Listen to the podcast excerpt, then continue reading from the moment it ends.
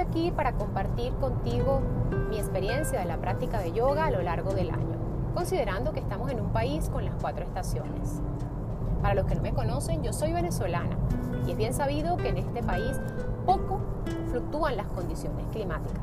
Por lo tanto, tenemos un ritmo circadiano mucho más estable y nuestras emociones también lo son. Caso contrario ocurre en los países con las cuatro estaciones. Tenemos un ritmo circadiano mucho más oscilante y por lo tanto nuestra pereza y el ego pueden jugar de las pasadas para ser constante nuestra práctica.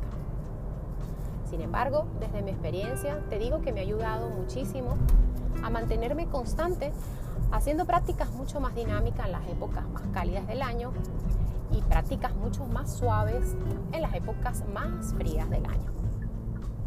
Lo importante es adaptarnos de manera tal de que podamos ser respetuosos con nuestro cuerpo y con nuestra mente y poder disfrutar de todos los beneficios del yoga.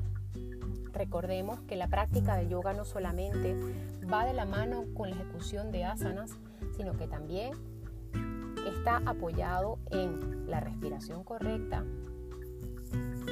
en la meditación, en el descanso y en nuestro día a día. Espero que mis pequeñas experiencias te hayan ayudado a mejorar las tuyas. Namaste.